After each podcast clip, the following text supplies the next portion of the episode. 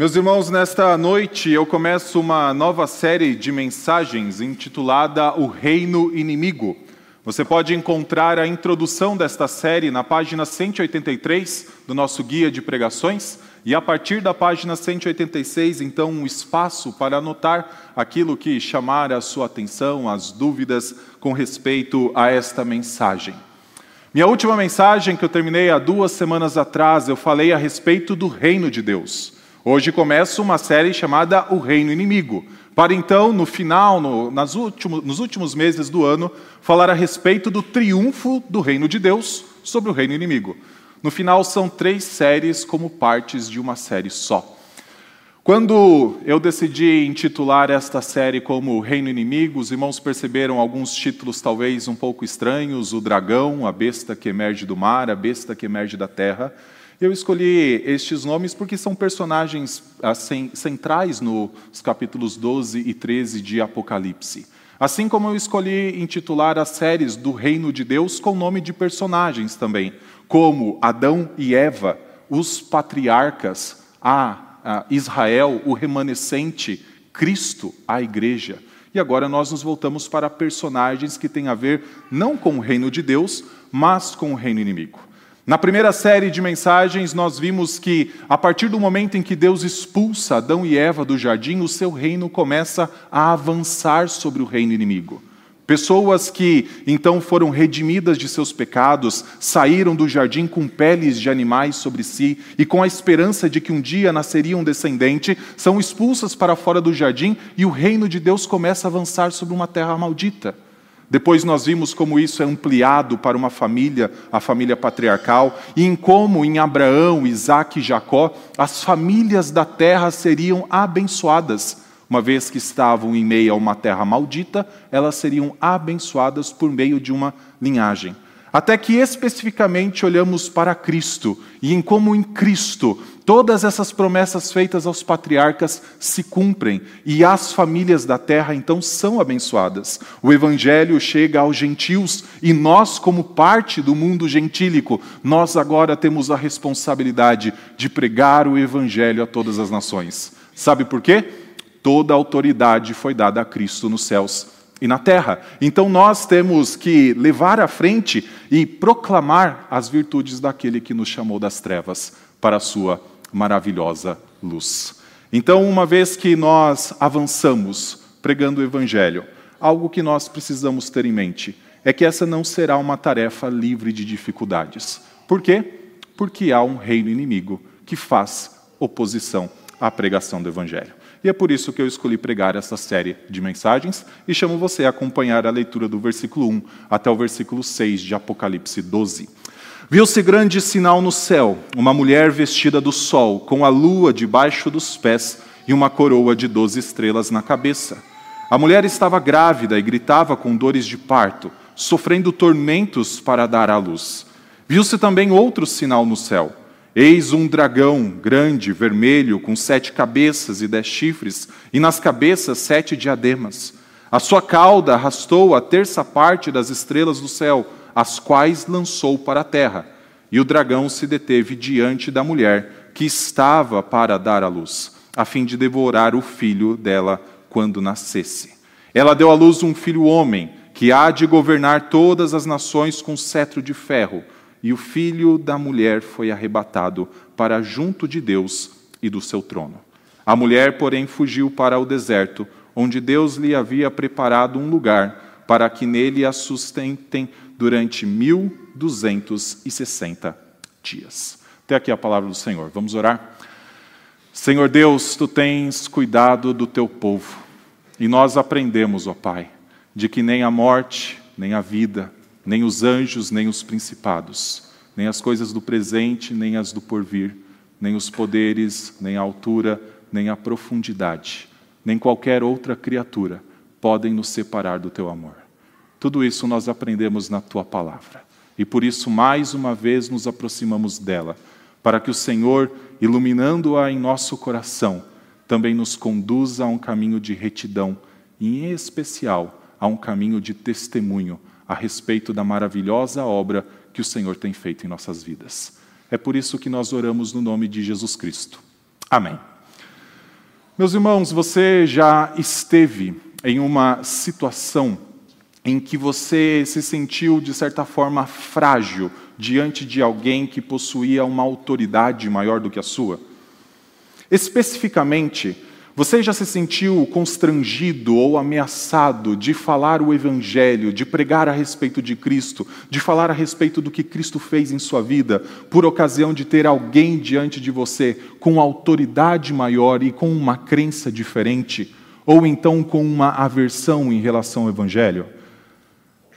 Ou então você já se deparou com um momento em que, ao invés de você ser incentivado a viver de acordo com a fé que você professa, alguém demandar de você uma atitude contrária ao testemunho que você deveria dar ao mundo. Pense, por exemplo, numa situação de trabalho em que aquilo que parece simples, como você dizer o meu chefe não estar numa ligação, quando na verdade você sabe que ele está ali perto, até então coisas mais complexas, como adulterar números financeiros. Você já se viu numa situação em que o seu testemunho, por conta da autoridade de outra pessoa, foi colocado sob ameaça por conta desta situação em que você estava numa posição de fragilidade diante de outro?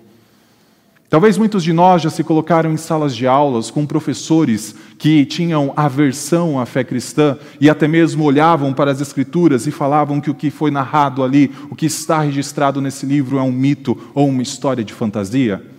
E você, então, diante de uma autoridade que tem a capacidade de te reprovar, então ficar, de certa forma, acuado ou ameaçado por conta desta situação?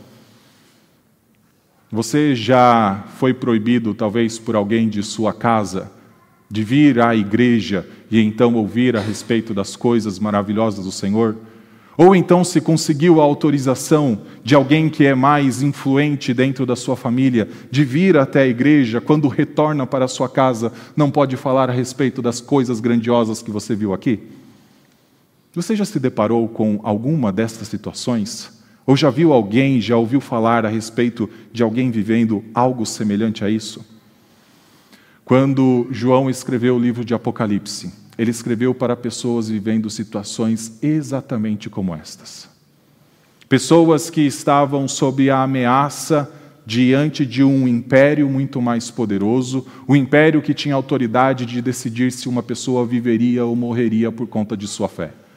João escreve o livro do Apocalipse pensando em pessoas que muitas vezes não poderiam nem mesmo comercializar, nem mesmo exercer o seu trabalho de uma maneira plena, justamente porque antes precisariam se dobrar diante de um imperador e eles diziam: Nós só nos dobramos diante de Cristo Jesus.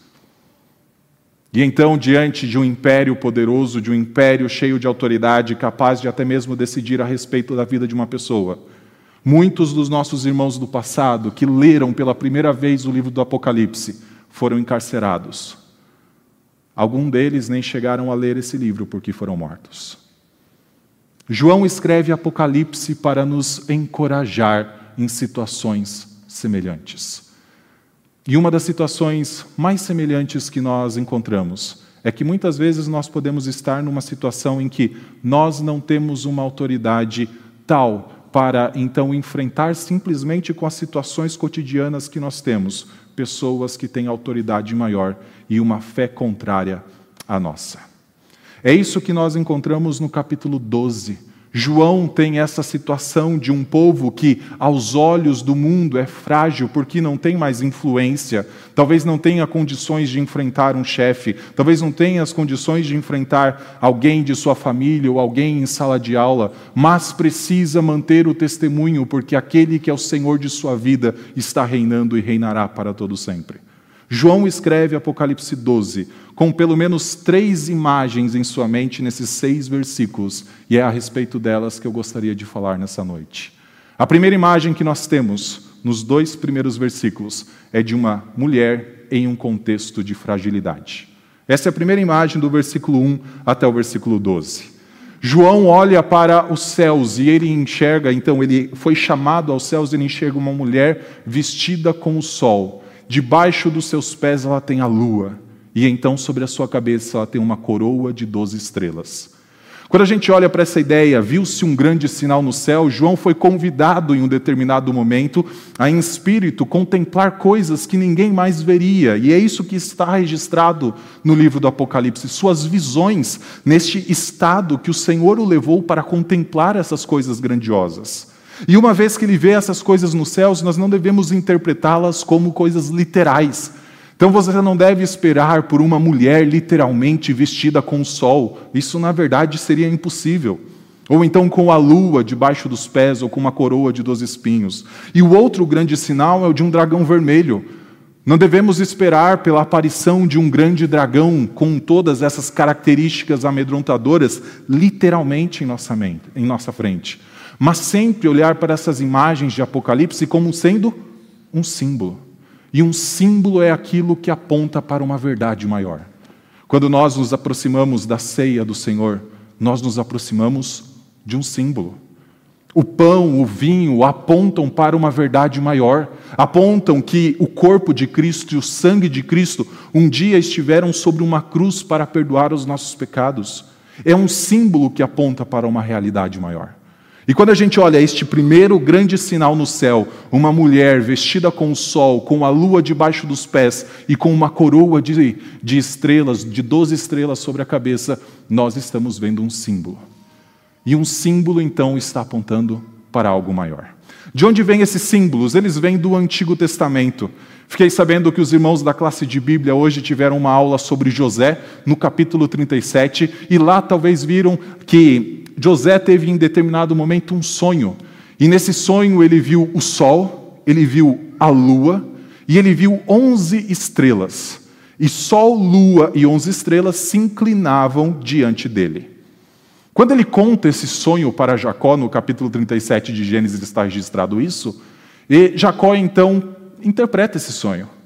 E Jacó se vê como o sol no sonho, vê Raquel, mãe de José, como a lua, e as onze estrelas como sendo os irmãos, e logo José seria uma décima segunda estrela. Então, quando a gente olha para uma mulher vestida com o sol, com a lua debaixo dos pés e com uma coroa, então, com doze estrelas na cabeça, essa imagem lá do Antigo Testamento vem à mente do leitor.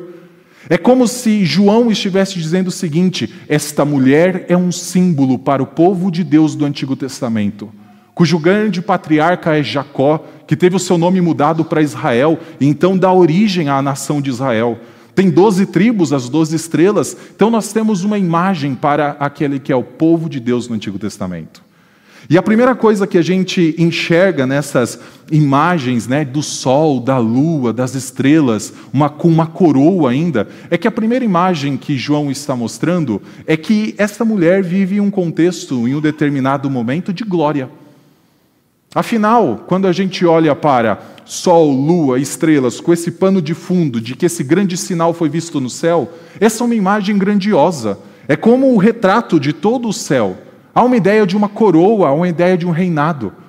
E ao olharmos para trás a narrativa do Antigo Testamento, nós sabemos que houve um momento em que Israel viveu o seu auge. O povo de Deus no Antigo Testamento viveu um auge sobre o reinado de Davi, sobre o reinado de Salomão. Naquele momento, esse povo era independente, esse povo tinha então o seu próprio reino. As decisões que eram tomadas dentro do reino eram exclusivamente pautadas à luz da palavra de Deus nesse momento. Davi, o rei escolhido por Deus, Salomão, então, com toda a sua sabedoria, até mesmo atraindo pessoas de outras nações para ouvir aquilo que ele tinha a falar e dizer. E a gente olha então um momento de auge. Mas João não quer que nós fiquemos com essa imagem da mulher vestida do sol, representando o povo de Deus no Antigo Testamento, pensando apenas na sua glória. Versículo 2 deste capítulo 12 mostra que ela estava num momento de fragilidade. Versículo 2 diz: a mulher estava grávida e gritava com dores de parto, sofrendo tormentos para dar à luz. Nem sempre Israel viveu no seu auge.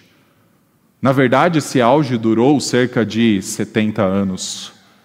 Depois disso, a nação começou a se esfacelar em idolatria, a seguir outros reis, e a seguir outros deuses e então se afastar cada vez mais do Senhor. Nem sempre esse auge de um reino independente existiu. Veja que a imagem dessa mulher que num primeiro momento é com sol, lua e estrelas, agora é de uma mulher grávida, sofrendo para dar à luz. Nós lemos no texto da nossa liturgia que quando a mulher está para dar à luz, ela fica triste porque ela sabe que é chegada a sua hora. As dores que foram então impostas pelo Senhor à mulher após a queda são dores que lembram a morte. Esse não é um momento de glória, esse é um momento de fragilidade. Esse é o momento em que o povo de Israel estava vivendo os últimos dias do Antigo Testamento. Quando ao invés de ter um Davi sobre si, quando ao invés de ter um Salomão sobre si, Israel estava, o povo judeu estava sob o domínio do Império Romano.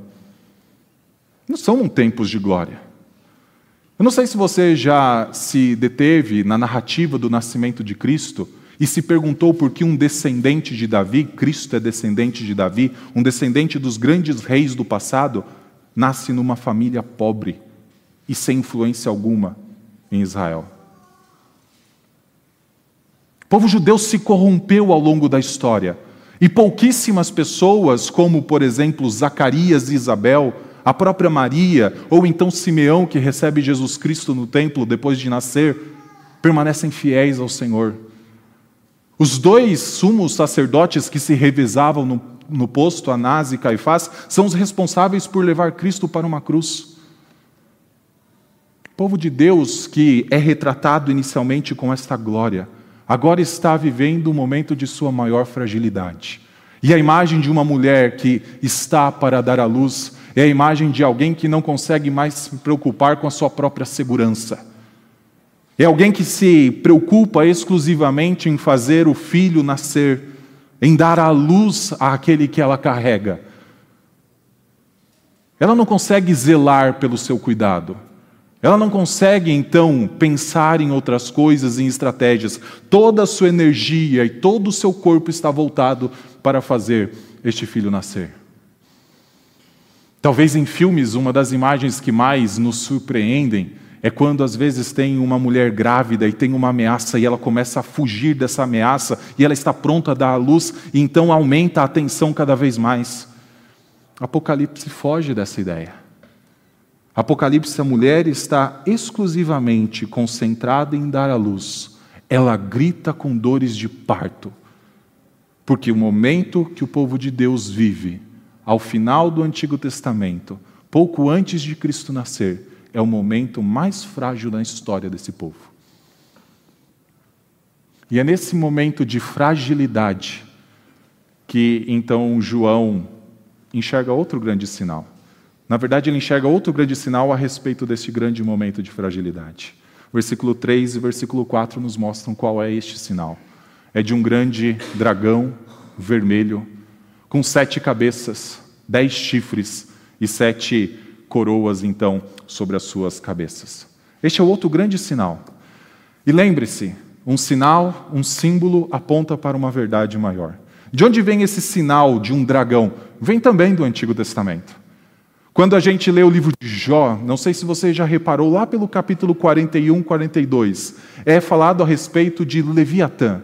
Leviatã é capaz de cuspir fogo por, suas boca, por sua boca, por suas narinas. Leviatã é aquele que é rei de todos aqueles que odeiam coisas do alto. Leviatã é aquele que governa todos aqueles que odeiam Deus. Essa é a primeira imagem nítida de um dragão que nós temos nas Escrituras do Antigo Testamento. Quando a gente avança para os profetas, como nós lemos em Isaías capítulo 27, no culto dessa noite, nós temos Leviatã, serpente sinuosa, ou então um monstro marinho. Por que a ideia de monstro marinho? Porque o dragão, se você olhar para o último versículo deste capítulo 12, ele está intimamente relacionado com o mar. Ele se coloca na areia da praia e então ele espera que a besta que emerge do mar surge está intimamente relacionado com o mar. O que é dito a respeito de Leviatã em Isaías 27 que a gente viu? O Senhor um dia o destruirá com sua espada. Ele é um inimigo de Deus. Avança-se um pouco em Isaías e a gente enxerga novamente Leviatã sendo mencionado lá pelo capítulo 51 como alguém que foi derrotado quando Deus tirou o povo de Israel do Egito. Capítulo 51, versículo 9 diz que quando Deus tira o povo do Egito, ele derrota Leviatã, ou ele derrota também algo que tem o nome de Raabe, também serpente sinuosa, serpente veloz, monstro marinho. Em suma, o que a gente enxerga e esse sinal que João nos mostra por meio do livro de Apocalipse é do grande inimigo do povo de Deus ao longo da história. Só que, ao contrário da mulher que está num momento de fragilidade ao final do Antigo Testamento, do período veterotestamentário, esse dragão está no auge da sua influência. Ele é retratado com sete cabeças, em cada, nas cabeças dez chifres e então sete coroas. E esse aqui é uma íntima demonstração do seu poder e influência sobre outros reinos da terra. Lembra-se de Gênesis capítulo 3, que nós lemos na outra série, em que Deus, quando então amaldiçoa a serpente, também logo na sequência amaldiçoa a terra? Basicamente o que Deus faz é ligar terra amaldiçoada com serpente amaldiçoada ligar toda a terra com este grande dragão. Vá para o versículo 9 desse capítulo 12. Ali você tem a precisão de quem é este dragão. Ele é Satanás, o diabo, a antiga serpente. Esse dragão exercia influência sobre todos os reinos da terra. De certa forma, a sua influência só não estava sobre o povo de Israel, só não estava sobre o povo do Antigo Testamento. Todos os reinos vizinhos, todas as batalhas que nós enxergamos no Antigo Testamento, é o dragão movendo contra o povo de Deus naquele momento. E ele está no auge. Afinal, ele consegue que um rei como Herodes decida matar todas as crianças da região de Belém para que Cristo então não nascesse e não reinasse. Ou então, se nascesse, não reinasse.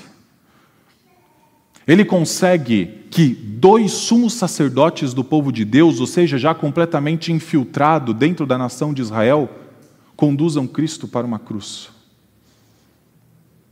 Ele consegue se infiltrar no círculo mais íntimo de Jesus Cristo, quando ele adentra Judas na noite em que Jesus Cristo foi traído, para que Judas venda Cristo por 30 moedas de prata. A imagem que nós temos é de um dragão no seu auge, utilizando todas as ferramentas que possui a seu acesso, todos os reinos da terra que ele tinha à sua disposição, para fazer o quê? Conseguir que o descendente não nascesse. Afinal, lá em Gênesis capítulo 3, quando Deus amaldiçoa a serpente, logo na sequência Deus diz: Então o descendente que nascerá da mulher esmagará a cabeça da serpente. Desde esse momento, Satanás move todas as suas forças para conseguir impedir que esse descendente nasça. Cada momento em que nós vemos a descendência do povo de Deus sob ameaça, é mais um sinal de que Satanás está tentando impedir que o descendente nasça. É assim que a gente termina, é assim que termina o versículo 4, mostrando o grande dragão que é Satanás se colocando diante da mulher que está para dar à luz, a fim de devorar o filho quando ele nascesse. Desde o momento em que Satanás ouviu, afinal a palavra de Gênesis 3:15 foi para Satanás que um descendente esmagaria sua cabeça um descendente da mulher, Satanás tenta de todas as formas impedir que isso aconteça. Sua primeira tentativa foi logo na sequência, quando Caim mata Abel. Caim diante de Abel é uma serpente diante de um possível descendente da mulher. E parece que ele triunfa, mas então nasce Sete. E por meio de Sete começa a se invocar o nome do Senhor, e a linhagem prometida para a mulher continua avançando. Tem um momento em que o gigante Golias se coloca diante dos exércitos de Israel, insultando o Deus Altíssimo, e a ele somente um homem se dispõe a enfrentá-lo. Davi, com a narrativa dizendo que ele era menor do que Saul, ainda jovem, se coloca diante de uma serpente, se coloca diante de alguém cujo dragão é o representante, se coloca diante de alguém que tenta eliminar a descendência da mulher. Há outros episódios, como por exemplo, quando a Thalia filha de Acabe, consegue adentrar o reino de Judá e se torna rainha sobre Judá, e o que ela faz é matar todos os descendentes de Davi. Mas então apenas um único filho de Davi, um único descendente de Davi, o Senhor protege. E a descendência da mulher continua. Quando Herodes ouve de três magos que vêm do Oriente a respeito do nascimento, de uma estrela que eles viram, do nascimento do Messias, o que ele faz? Manda matar crianças de dois anos para baixo. Em vários momentos o dragão está diante da mulher. A mulher está numa situação extremamente frágil. E lembre-se: a mulher é o povo de Deus, é um símbolo para o povo de Deus. E o dragão está tentando destruir a descendência da mulher. Essas são as imagens que nós temos. De um lado, um povo fragilizado, um povo que, ao final do Antigo Testamento, está com a sua menor força, ou talvez a sua menor influência sobre a terra. O que começou expandindo com Adão e Eva e alcançou o auge com Davi e com Salomão, em que reinos da terra, reis e rainhas iam até Israel para ouvir a respeito da palavra do Senhor, agora esse povo está esfacelado no final do Antigo Testamento. Mas tem um dragão ameaçador, grande, capaz, como o versículo 4 diz, de arrastar um terço das estrelas dos céus. Aqui é uma certa disputa entre os teólogos o que significaria esse arrastar um terço das estrelas do céu e lançar para a terra. Alguns vão dizer que este dragão, que é Satanás, conseguiu que pelo menos um terço do povo de Deus rejeitasse completamente a Deus no Antigo Testamento. Isso porque lá no capítulo 8 é dito que alguns instrumentos utilizados por Satanás utilizavam a sua cauda para arrastar. Outros vão dizer que tem a ver com a queda de Satanás. Que quando ele então se rebelou contra Deus, quando então, pelo seu orgulho, ele se opôs contra tudo aquilo que é alto, afinal, Leviatã, o dragão, é o rei de todo aquilo que se opõe às coisas que são do alto, ele conseguiu que um terço dos anjos o acompanhassem, se tornando demônios. É neste cenário que nós temos uma mulher para dar à luz e um dragão, então, diante dela, pronto para devorar o filho quando nascesse.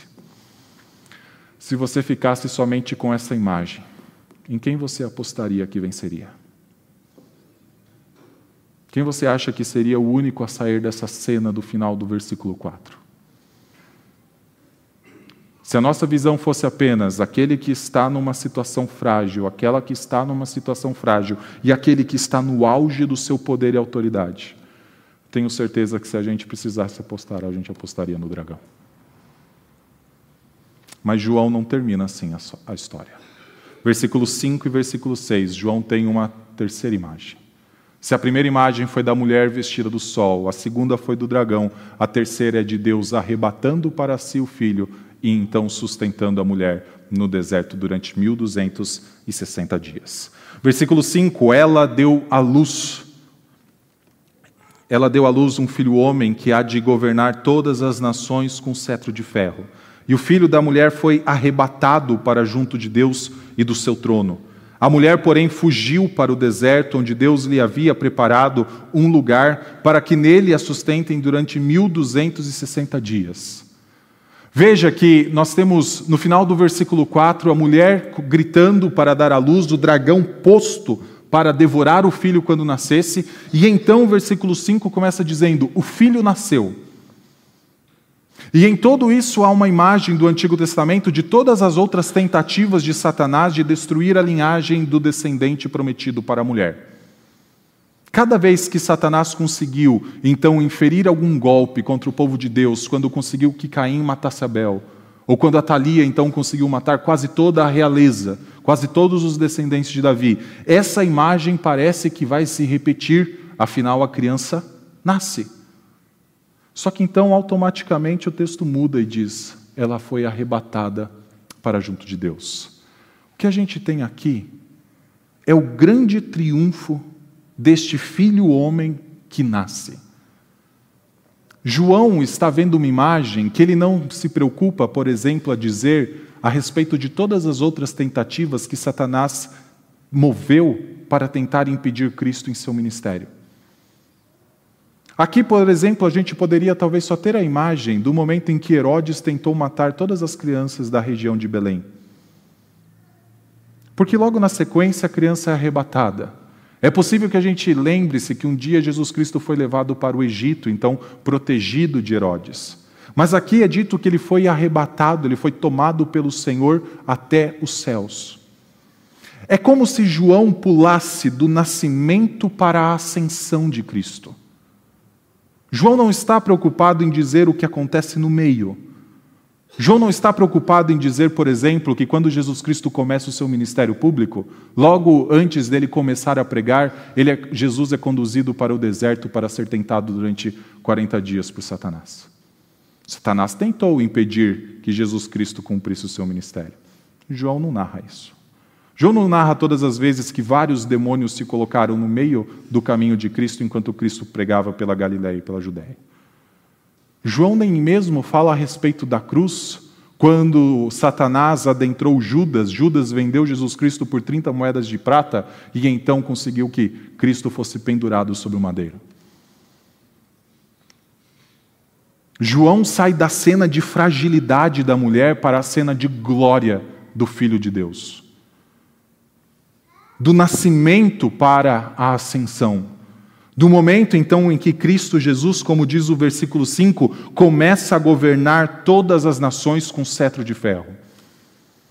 Do momento em que Jesus Cristo, por exemplo, diz para todos, os seu, para todos os seus discípulos: vão para o mundo, preguem o Evangelho, façam discípulos dentre todas as nações, porque toda autoridade me foi dada nos céus e na terra. João pula porque ele quer mostrar que do momento de fragilidade o Senhor leva o filho que nasce para a glória e também a mulher para uma situação de preservação e de cuidado. Final do o versículo 6 nos mostra então que depois de Cristo ser arrebatado aos céus, da ascensão de Cristo aos céus, então a mulher vai para o deserto onde ela seria sustentada, onde o Senhor providenciou lugar para que ela fosse sustentada durante 1260 dias. Essa imagem de ser levado para o deserto já aconteceu lá no Antigo Testamento. Teve um determinado momento em que o povo de Deus, depois de passar por 400 anos de escravidão no Egito, estava no ponto mais baixo da sua história até aquele momento, reduzido à escravidão, obrigado a construir cidades celeiros para Faraó, não tendo muitas vezes os recursos para construir aquelas cidades, completamente dominado pelo inimigo. Situação frágil. Mas o que Deus faz? Levanta Moisés, utiliza sua mão poderosa, envia dez pragas sobre o Egito, fere Faraó no seu coração, leva o povo de Israel para o deserto e antes deles chegarem ao lugar onde o Senhor os sustentaria, inicialmente por um ano e dois meses, mas depois da rebelião por mais 38 anos, ou seja, 40 anos no total, o que o Senhor faz é fazer com que Faraó e seus cavaleiros naufraguem no fundo do mar. Naufraguem não, sejam então submersos no fundo do mar. Nesse momento que Deus faz, ele fere Leviatã, como Isaías 51 mostra momento de fragilidade. A mulher acaba de dar à luz e então o Senhor a leva para o deserto, é um símbolo da salvação.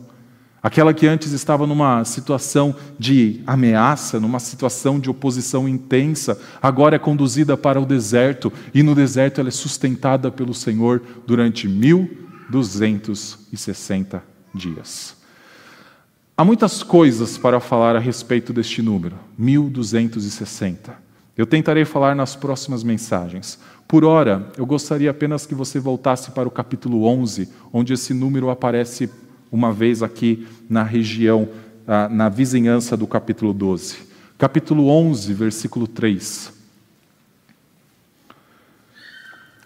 Deus diz o seguinte: Darei autoridade às minhas duas testemunhas, para que profetizem durante mil 260 dias vestidas de pano de saco.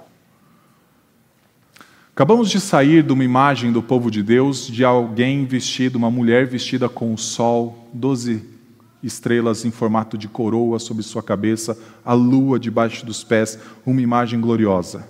Para então nós nos depararmos com Deus falando a respeito de duas testemunhas suas, que teriam 1260 dias de autoridade para profetizar, ou seja, para pregar, só que a vestimenta é diferente.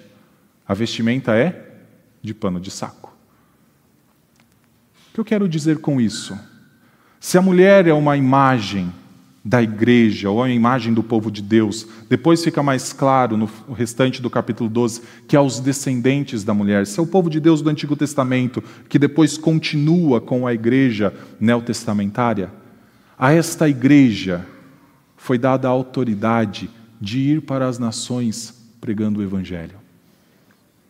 Numa situação, muitas vezes, de fragilidade. Numa situação de pano de saco vestidos não com a glória da sua representante celestial, desta imagem celestial, mas vestidas com a realidade de precisar passar muitas vezes por situações em que você está diante de alguém com um poder maior, de que você está diante de um professor que é capaz de te reprovar, ou então de um chefe que muitas vezes pode olhar torto para você e até mesmo te demitir, e você continuar avançando e pregando o Evangelho. As duas testemunhas aqui é uma imagem que Jesus Cristo utilizou até mesmo como prática do evangelismo em sua época. Quando ele reuniu 70 dos seus discípulos e enviou pelas terras de Judá, ele enviou como? De dois em dois. E eles então pregaram pela região da Judéia. E eles então voltaram depois alegres, porque o evangelho era pregado e até mesmo os, os demônios se submetiam a eles que a gente tem aqui é que durante esses 1260 dias, enquanto essa mulher está sendo sustentada, a igreja também está pregando. Sabe por quê? O Senhor muitas vezes nos coloca em situações de fragilidade. O Senhor muitas vezes nos coloca em situações não muito favoráveis a nós. Sabe por quê? Porque a glória no final é toda dele. Quantas vezes nós não vimos isso nas histórias bíblicas? De um Gideão, por exemplo, que conseguiu reunir 10 mil homens de Israel para ir contra um exército inimigo, com a influência de Satanás por trás.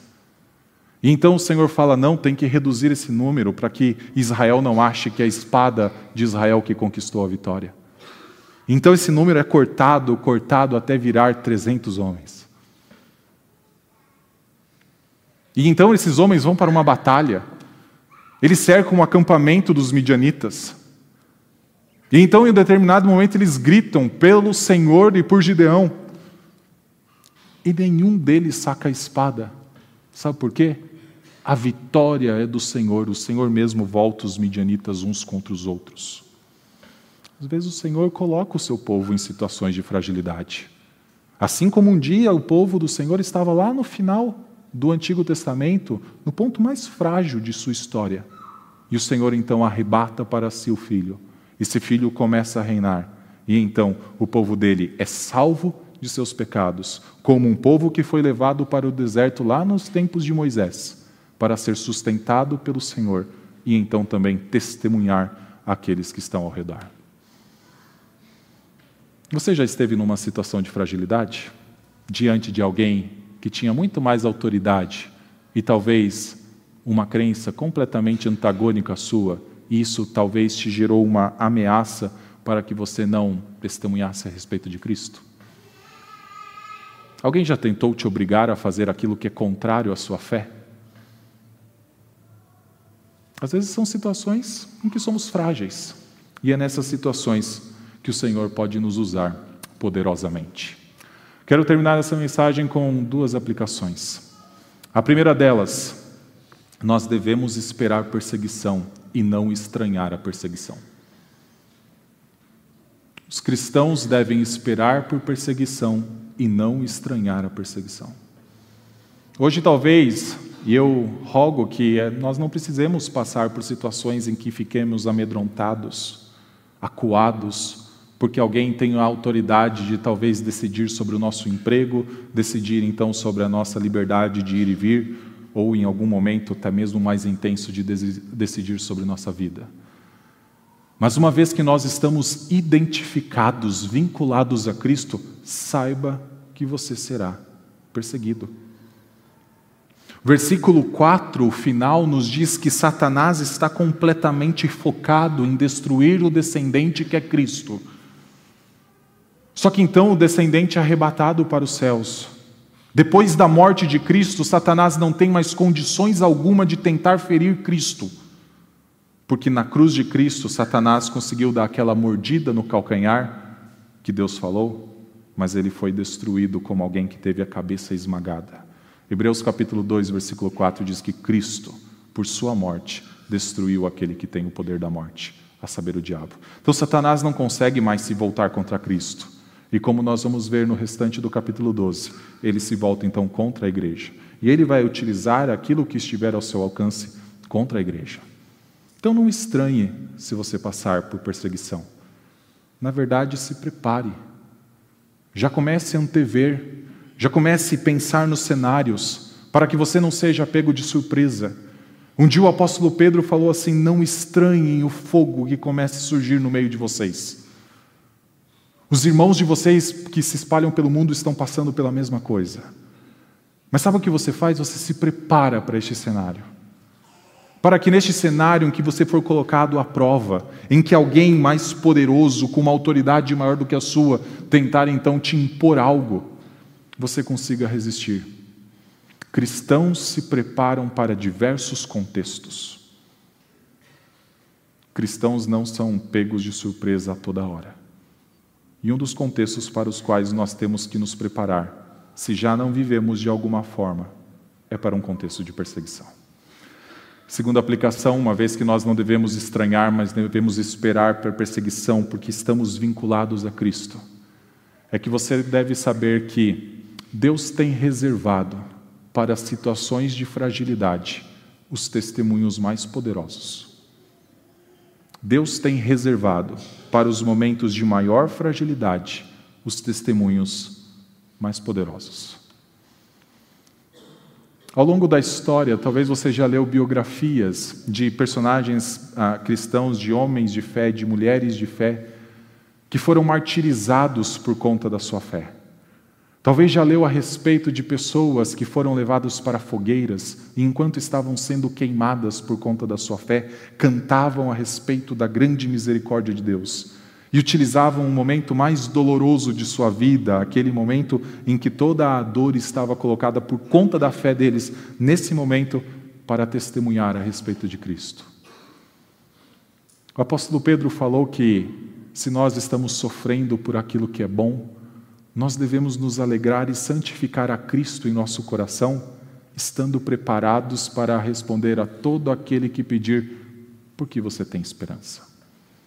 São em situações de fragilidade que o Senhor então reserva-as para que nós os utilizemos para testemunhos cada vez mais poderosos. E eu quero terminar essa mensagem lendo um texto que está em Atos capítulo 7, da primeira testemunha de Cristo martirizada, para que vejamos o poder do seu testemunho neste momento de maior dor. Atos capítulo 7, a partir do versículo 54.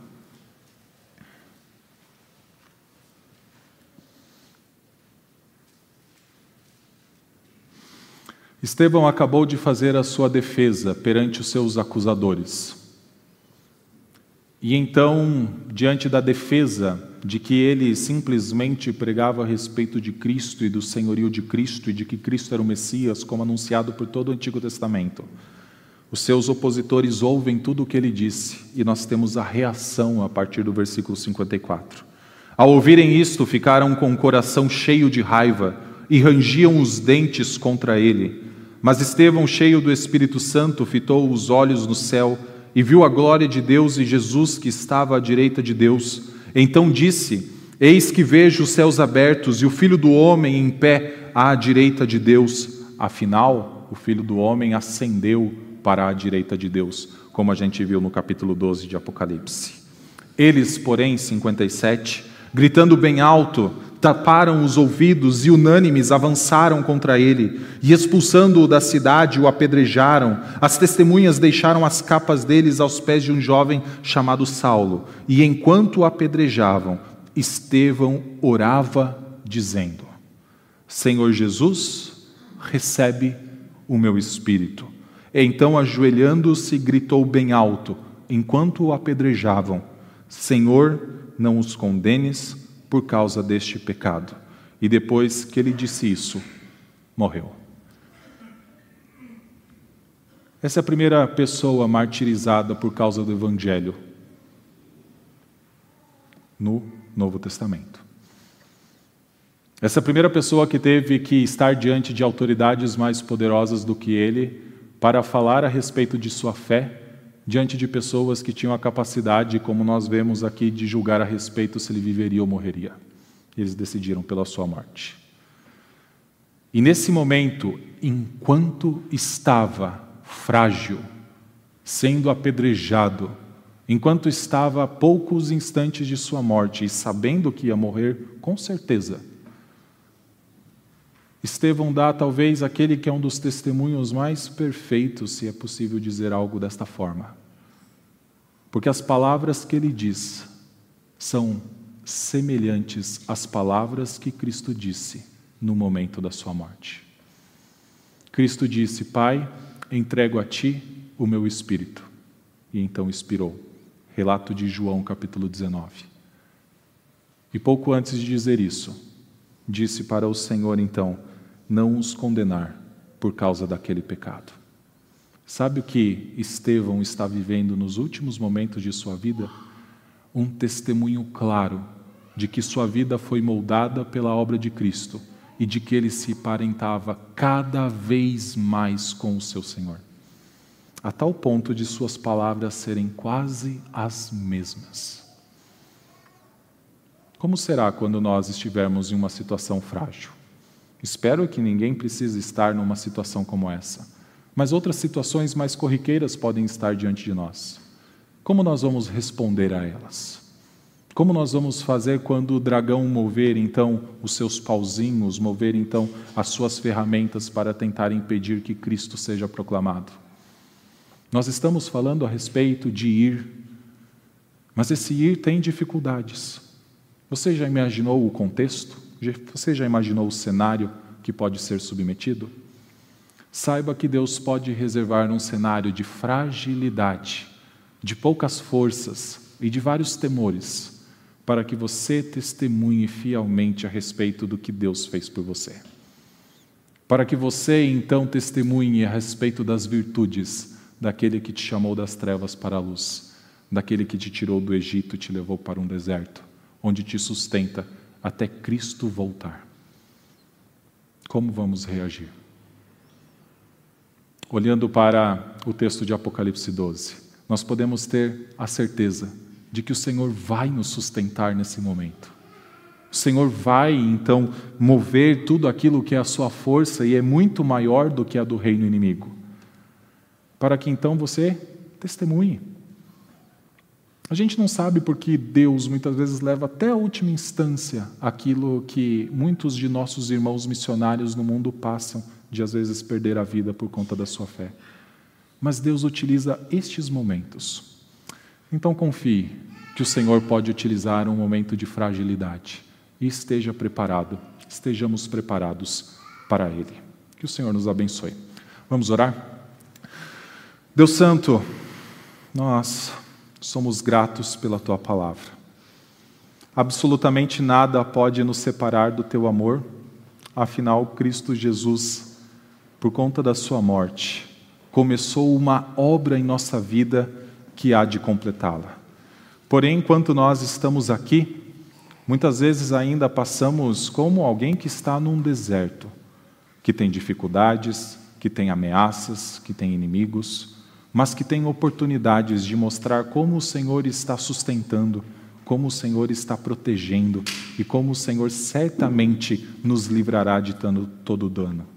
Por isso, Senhor, nós descansamos e nós pedimos que o Senhor nos dê força para testemunhar. Essa é a nossa oração. uma vez que Cristo Jesus venceu a morte, uma vez que Cristo venceu Satanás e uma vez que um dia triunfará sobre todos os seus inimigos, para que estejamos para sempre com Ele reinando. Nós oramos no nome dele. Amém.